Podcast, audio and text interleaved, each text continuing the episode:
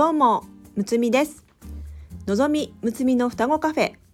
この番組は占い好きの双子がカフェでおしゃべりするように星読みや数秘術の話をゆるくお届けする番組です。星読みや数秘術を日常的に取り入れて自分らしく生きるヒントになれば幸いです。今日のテーマは数秘術のパーソナルイヤー1についてむつみが一人で喋っていきます。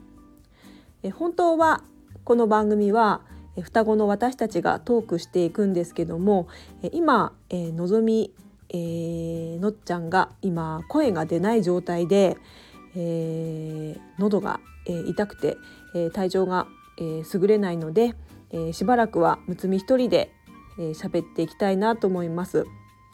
え、皆さん体調大丈夫ですかね？と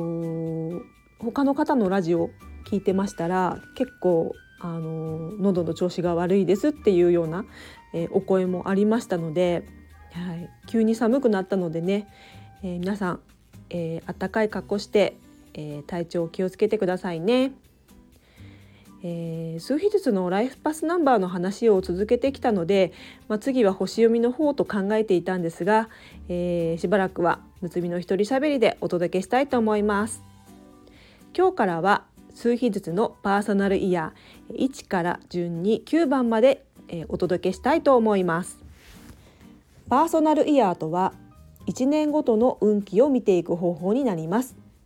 自分の誕生日から次の年の誕生日までの1年を見ます。1の年2の年3の年とそれぞれの数のメッセージにより1年間のテーマがありその流れに沿ってライフスタイルを過ごしていくととてもスムーズにことが進み充実した 1, 年を送ることができると考えられています。その年に自分が何をするべきかどんな波が流れてくるのかどんなチャンスが待っているのかなどを知るとおのずと自分のやりたい方向性が見えてくるかもしれません。今回お届けするパーソナルイヤーは1から9の数を使います。数比率の流派によってはマスターナンバー112233を扱う場合もありますが基本の1から9でお話ししたいと思いますでは早速パーソナルイヤーの計算をしてみましょう。えー、2通り、えー、に分かれます。えー、まず、今年2023年のお誕生日を迎えた人の計算方法です。えー、2023年の2たす2たす3たす生まれた月足す生まれた日をすべて1桁になるまで足していきます。例えば1月2日生まれの方の場合はえー、2023年の2たす2たす3たす1たす2で10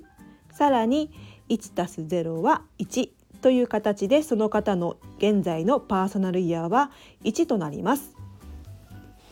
えー、2番目に、えー、今年2023年は、えー、まだお誕生日が来ていないという方の計算方法です。えー、2022年の2たす2たす2たす生まれた月足す生まれた日をすべて1桁になるまで足していきます。え例えば今11月ですけども12月1日生まれの場合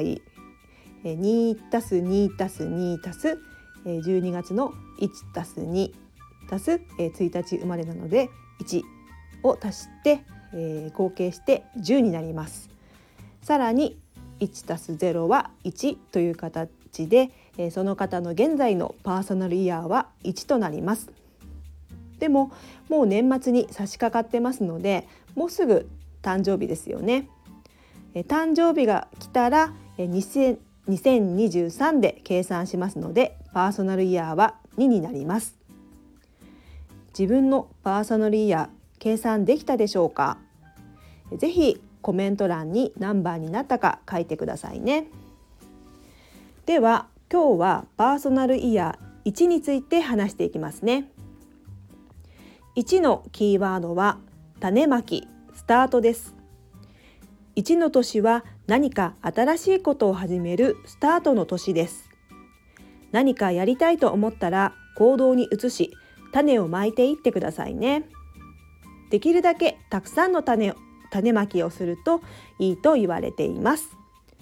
行動に移す時は勇気がいることもあると思いますが運気のサイクルが応援してくれていますので思い切って一歩踏み出してみてくださいね。その他目標を定める。とにかく思ったことを行動に移す。これまで躊躇していたことをやってみる。このようなことを意識してみましょう。このパーソナルイヤーの運気の波は人によって早めに来たり少し遅れてやってくる場合もあると言われています。計算して1にか1になった方、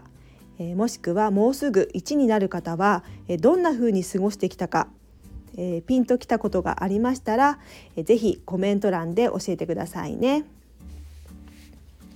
私がパーソナルイヤー1の時はちょうど数秘術を習い始めたりですとか、体を動かす、えー、トレーナーの、資格を取りに行ったりとかいろんな種まきをし始めた、えー、年でした、えー、皆さんどんな年に、えー、なったかまたどんな予感がしているか、えー、ぜひ教えてくださいね。では今日はこの辺でえこの番組ではお悩みレターを募集しております。数秘術と星読みの観点から一言アドバイスさせていただきます。ぜひ何かヒントになればと思いますのでえレターをて送ってくださいね。お待ちしております。ではまた次回遊びに来てくださいね。むつみでした。バイバーイ。